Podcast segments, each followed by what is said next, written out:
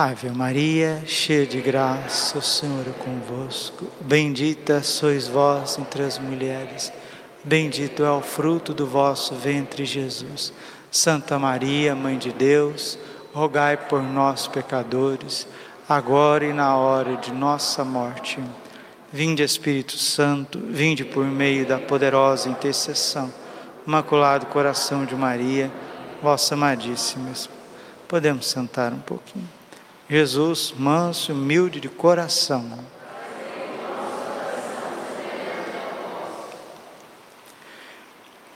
O que, que é fé? Fé é o único modo da gente se relacionar com Deus. Isso que é fé. Fé é um organismo espiritual, sobrenatural, que Deus nos dá. Deus acopla em nós, insere em nós um organismo sobrenatural no dia do nosso batismo, para que nós possamos relacionar com Deus. A fé é o olhar da alma. A fé é o único acesso que temos ao mundo sobrenatural. Só existe um ser sobrenatural, que é Deus. Deus é Pai, Deus é Filho, Deus é Espírito Santo. Um só Deus, três pessoas. A Trindade é sobrenatural. O que, que significa sobrenatural? O nome já está dizendo, sobre a natureza, está acima da natureza. O resto é natureza. Os anjos são natureza? Sim natureza angélica. Seres humanos é natureza, natureza humana. Os, as pedras é natureza, natureza mineral. As plantas é natureza, ah, as plantas por excelência é natureza, né? A gente olha para a planta e já fala, ah, natureza, né? Natureza. O leão, a girafa, o crocodilo, o tuiuiu é natureza, natureza animal tudo é natureza, toda criação é natureza. Tem um princípio, tem um desenvolvimento, terá um fim. Isso é ciência. Deus é sobrenatural. Ele está acima do tempo, do espaço e da natureza. Uma coisa que a gente esqueceu, esqueceu de vez, de vez, mas esqueceu assim totalmente essa questão de esquecer, ela é muito pertinente na história da salvação. Né? Ouve, ó Israel, o Senhor teu Deus vai te falar. Falarás aos teus filhos, aos filhos dos teus filhos, lembrarás, recordarás. A gente tem que lembrar constantemente duas coisas, duas coisas que a gente nunca pode esquecer quem é Deus e a nossa miséria diante dele. E parece que todo mundo já é PhD em Deus e em si mesmo. Não é verdade? Parece que todo mundo já tem um conhecimento profundo de si mesmo e um conhecimento grande de Deus. Agora vamos trabalhar, vamos pagar a conta, vamos casar, vamos viajar, vamos fazer o que quiser, vamos cuidar das coisas da igreja, porque todo mundo já tem uma experiência profunda de Deus e de si mesmo. Lê do engano. Nós temos um relacionamento muito frio com Deus, muito baseado nas nossas misérias, nas nossas feridas, nos nossos traumas. Olha a nossa projeção, a projeção que nós fazemos, né? Ah, eu não gosto do meu pai, não gosto da minha mãe, eu trago minhas revoltas da juventude, bluf. Tudo isso projeta em Deus. E a gente, ao invés de colocar-nos no nosso lugar, qual que é o nosso lugar? Nosso lugar aos pés da cruz, Estamos passando o lado de Jesus. Nós somos pecadores. Então, a gente troca de lugar, a gente se coloca como vítima, como vítima. Eu sou um coitadinho, Deus é um carrasco. Eu sou uma vítima, todo mundo que está ao meu redor me prejudica. esse coitadismo, você está entendendo? Esse, esse, espírito de vitimista, esse, isso tem que, tem que mudar. Padre, como que chama isso? Nome técnico? Chama-se autoconhecimento. Um dia Deus Pai disse para Santa Catarina de Sena, disse assim: Fica sabendo, minha filha, que toda perfeição reside na cela do autoconhecimento. O que é o autoconhecimento? São Francisco de Assis. Eu sou pó, sou nada. Tu és tudo, eu sou pó. Um dia Deus Pai disse para Santa Catarina: Eu sou aquele que sou. Você é aquela que não é. Nós não somos nada. Não somos nada. Gênesis 3,19. Tu és pó, e ao pó has de tornar. E a gente traz uma revolta no coração tão grande. Em algumas pessoas, essa revolta vai, ela vai tomando face, vai tomando forma, sabia? Essa revolta, esse ressentimento, essa mágoa, vai tomando, vai ficando cada vez mais eh, cara que vai, ter uma, vai tendo uma caricatura, vai tendo uma característica até visível, visível. A revolta que nós trazemos, o rancor que nós trazemos. Porque vamos ser sinceros, todos nós temos muitas decepções na nossa vida, todos nós. Todos nós temos aí razões para ficar revoltados, magoados, ressentidos com muita coisa. Mas vamos ser bastante sinceros: quem faz uma experiência profunda de Deus, não consegue guardar mágoa, não consegue guardar rancor, não consegue. Por quê? Porque por mais que a pessoa passe por uma injustiça, por mais que ela passe por uma dificuldade, por mais que ela passe ali por uma, uma contrariedade muito grande, o amor prevalece dentro dela. Ela já não tem espaço para ficar aguardando coisas, para ficar ruminando certas situações, já não tem espaço, a pessoa vai deletando, é o Espírito Santo mesmo, que é fogo, vai queimando essas coisas dentro de si. Agora, isso acontece com quem rasga o coração diante de Deus, com quem se coloca numa posição de criatura, e a criatura é ferida pelo pecado, a criatura ser humano é falho, é medíocre, é incapaz, inverte os valores. Quem passa por esse vale escuro, esse vale escuro do autoconhecimento, que é dolorido, São João da Cruz chama isso de noite escura. Uma é mais superficial, que é quando a gente fica doente, passa por uma doença, passa por uma perda de um ente querido, passa por uma contradição, por uma desonra, né? passa por um, uma decepção forte. Deus está purificando nessa noite escura dos sentidos. Agora, a noite escura do espírito é o abandono mais profundo que os santos passaram. Ali Deus está purificando mais, mais íntimo. Então, queridos, nós não podemos esquecer que nós somos doentes, são João Damasceno diz que a Igreja Católica é o hospital público dos pobres pecadores. Hospital, a igreja é um hospital. Nós somos doentes. Só que as doenças que a gente traz não é, é Covid, é, pneumonia, é, quantas doenças que tem aí, meu Deus? problema de rim, problema de estômago, problema neurológico, catarata, dor de dente, dor de garganta. Não, não, não, não, não. As doenças que nós trazemos, elas estão arraigadas da nossa alma. Veja essa pandemia, como é difícil matar esse vírus, né? Como que ele é difícil, ele não morre no organismo ele vai se alimentando do organismo. É horrível. O pecado é isso. É um vírus que se instala na nossa alma e vai se alimentando da nossa inteligência, da nossa vontade, da nossa memória. Ele vai se confundindo conosco.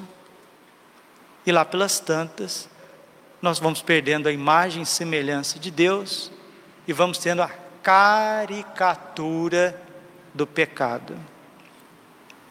Deus deu uma vacina eficaz contra isso. É a cruz de Cristo. É o preciosíssimo sangue de Cristo. Então, queridos, para que nós possamos experimentar a força da ressurreição, para que a gente perca o medo de Deus. O que, que é falta de fé? Começávamos a falar sobre isso, né? Falta de fé é uma miopia espiritual. Você recebeu o dom, mas você não o aperfeiçoou, você não o utilizou. E a pessoa que não usa o mecanismo da fé, que ela não desenvolve a sua fé mediante a oração, mediante a um retiro, ao autoconhecimento, a meditação da palavra, a leitura de livros sagrados, a adoração ao Santíssimo, a busca, a busca pela verdade. Né? Tem pessoas que buscam a verdade, vai lá, vai investigando, vai ali verdadeiramente fazendo um, uma certa peregrinação rumo à verdade, né? vai garimpando, como alguém que garimpa o ouro, a pessoa vai, vai, busca ali, busca uma homilia, busca uma paróquia, busca uma liturgia bem celebrada, a pessoa se esforça, vai buscando. A fé, que é um, um olhar espiritual, vai sendo cada vez mais nítido, cada vez mais claro, e as pessoas vão tendo aquilo que São Paulo diz em Filipenses 2,5 tendes em vós os mesmos sentimentos de Cristo Jesus. O que é ter os sentimentos de Cristo Jesus? É uma mistura de sabedoria e de amor. Jesus é a sabedoria do Pai, o Espírito Santo é o amor do Pai. Tendes em vós os mesmos sentimentos de Cristo Jesus. Então, a pessoa pode passar por tudo, ela pode passar por todos os sofrimentos da vida, ela tem essa, essa sabedoria ela tem esse sabor, a palavra sabedoria vem do latim sapere, significa sabor, ela tem inteligência de Cristo, ela pensa com Cristo, ela sente com Cristo, ela é movida pelo Espírito Santo e ela cresce de fé em fé, ela vai desenvolvendo, Romanos 1,16, crescei de fé em fé, o Evangelho é o poder de Deus para aquele que crê, Romanos 1,16, 17, é diferente, é diferente. Agora, se a gente não utiliza a fé, o que, que nós estamos utilizando no lugar da fé? Dúvida, dúvida. Então, eu não tenho fé, eu duvido. Tudo eu duvido. Ah, Jesus ressuscitou? Ah, é um fantasma. Ah, ele está comendo conosco? Ah, eu estou com medo. Ah, mas está gostoso aqui, a presença dele é muito forte. Ah, então eu estou muito alegre. Então, queridos, vocês percebam que nós nunca vimos Jesus ressuscitado. Nós já temos dificuldades de crer. Os abençoados viram, tocaram nas chagas, colocaram a mão no corpo, comeram com ele, abraçaram os pés dele ainda assim tinha dificuldade. Será que ele mesmo? Será que não é um fantasma? Será que nós não estamos sonhando? Vocês estão entendendo a complexidade que é um ser humano? Vocês estão entendendo aqui? Então, se eu não desconfiar de mim, eu estou perdido. Só que a gente desconfia de Deus, a gente desconfia dos outros, a gente desconfia até do chão que a gente está pisando, menos de mim. Por isso que a gente se torna, vou falar, Posso falar? Sim ou não? Por isso que a gente se torna um monstro. Um monstro. Porque a gente desconfia de Deus, desconfia, desconfia, desconfia de tudo, menos de mim mesmo. Credo. Deus o livre. Santo Agostinho diz: aquele que não desconfia de si é pior do que um demônio. O que é desconfiar de si? Eu sou certo? As minhas percepções, os meus sentimentos, os meus julgamentos, está certo? O mundo e Deus que se adapte a mim. Gente, você não percebeu a insanidade atrás disso? E você convive com isso. Estão entendendo o que é conversão? Vocês estão entendendo o que é conversão? É isso, é depor, depor, colocar essa cabeça soberba para que ela seja esmagada pela humildade da Virgem Maria.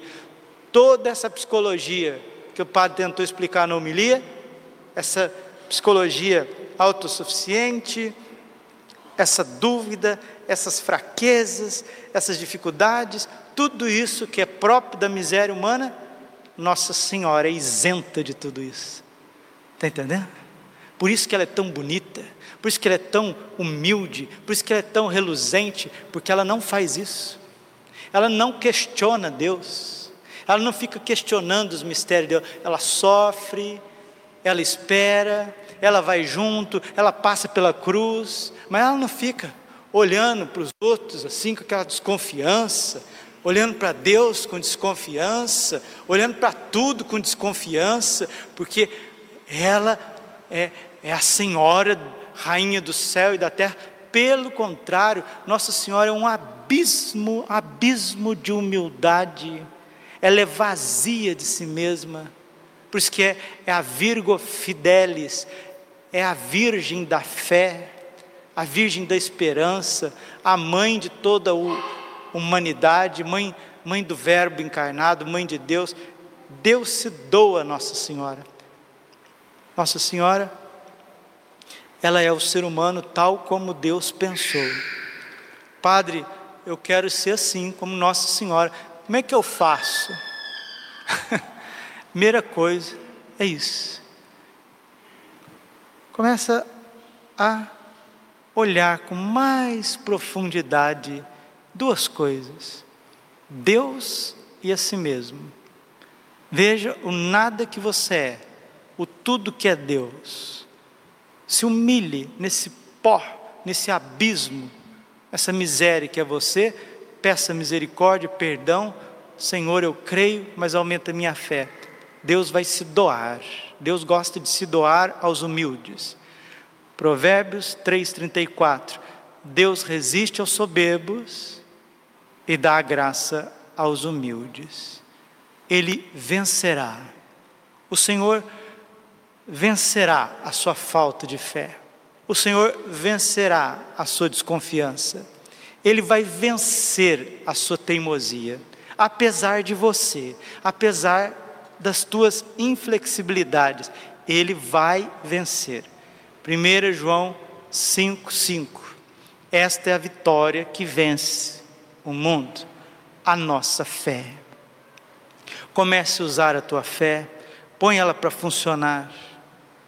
Se una a Nossa Senhora, se una à Virgem Maria, e você vai ver que tudo que te acontecer, todos os acontecimentos da tua vida, todas as fases da tua vida, todas as estações da tua via sacra, você vai ter muito mais alegria, muito mais leveza, você vai muito mais longe, porque o que te encalha no segmento de Cristo não é o lockdown, não é a pandemia, não é a infidelidade, não sei de quantas pessoas, do, do clero, sei lá de quem. O que te encalha, o que te paralisa, no caminho de Deus é a falta de fé, é a soberba, é se colocar numa posição de vítima, de coitadinho. Isso precisa acabar. Que o Espírito Santo venha sobre nós, que a Virgem Maria interceda o seu Filho por nós, para que sejamos cheios do Espírito Santo, dos dons do Espírito Santo. E como houve uma transformação no coração dos apóstolos, dos discípulos e discípulas, acontecerá também essa transformação no nosso coração. Vai acontecer essa mudança, essa mudança. 1 Coríntios, termino. 1 Coríntios, capítulo 15, versículo 25, está escrito assim: É preciso que ele reine até que todos os seus inimigos estejam como escabelo debaixo de seus pés. Jesus está reinando no paraíso celeste, nas alturas celestes. é preciso que ele reine até que todos os seus inimigos estejam como escabelo, como um tapete, debaixo de seus pés. Jesus reina nos céus e Jesus reina no sacrário. Jesus reina no sacrário. Cada igreja é o céu aqui na terra. Templo significa isso, recorte do céu. Jesus está reinando no sacrário. Se nós nos aproximarmos dele, ele vai colocar as nossas misérias, nossas desconfianças como escabelo. Escabelo é onde o rei coloca, coloca seus pés para descansar. Jesus quer colocar todos os seus inimigos, os inimigos de Jesus. Quem que são os inimigos de Jesus? São tantos, né? São tantos inimigos de Jesus. O último é a morte de São Paulo. 1 Coríntios 15, 51. 1 Coríntios 15, 25. O último é a morte. Quais são os inimigos de Jesus? A doença, a dúvida, a fraqueza, o orgulho. São tantos inimigos. Racionalismo, naturalismo, o niilismo, essa tecnologia que vai contra os filhos de Deus. Quantos são os inimigos de Jesus? O último é a morte, o penúltimo é o anticristo. O anticristo é a encarnação de todos os inimigos de Jesus. É preciso que ele reine, reine no céu e reine no sacrário, até que todos os seus inimigos estejam como escabelo debaixo dos seus pés. Se você for um adorador, se você for uma adoradora, sabe o que vai acontecer? Os inimigos da tua alma são também inimigos de Jesus. E quando nós estamos na adoração, Jesus está pisando sobre os nossos inimigos. Você tem demônios que te tentam, você tem pecados que te destroem, eles estarão debaixo dos pés de Jesus no momento da adoração. É preciso que ele reine até que todos os seus inimigos estejam como escabelo, como apoio, como tapete debaixo de seus pés. A falta de fé é um grande inimigo do homem. Mas quem adora, esse inimigo que a dúvida, que a suspeita, ele morre. E no lugar de tudo isso, Deus acende o fogo do seu amor. Deus acende o fogo do seu amor. Os santos não são incólumes aos problemas da vida. Os santos passaram por todas as dificuldades. Santo Tomé, São Tomé, apóstolo, é a expressão disso. Tomé passou por profundas dúvidas de fé, fez a sua experiência, fez uma transformação de vida e depois ele se tornou santo, ele se tornou um instrumento que foi transformado pela ação da misericórdia de Deus. Duvida de si mesmo, duvida de Deus não, e nem da igreja. Nós duvidamos de Deus, da igreja, duvidamos da Bíblia, duvidamos da ressurreição, e somos cheios de nós mesmos. Aí o, o primeiro boca aberta da esquina começa a falar uma bobagem, está todo mundo crendo nele e dando até a vida, se for possível. O ateísmo é isso. O ateísmo é isso. O ateísmo duvida de Deus, duvida da revelação, duvida da Bíblia, duvida de tudo que é sobrenatural e crê num monte de maluquice, até extraterrestre. Glória ao Pai, ao Filho e ao Espírito Santo, como era no princípio, agora sim. Coração imaculado de Maria, confiança, saúde, vitória.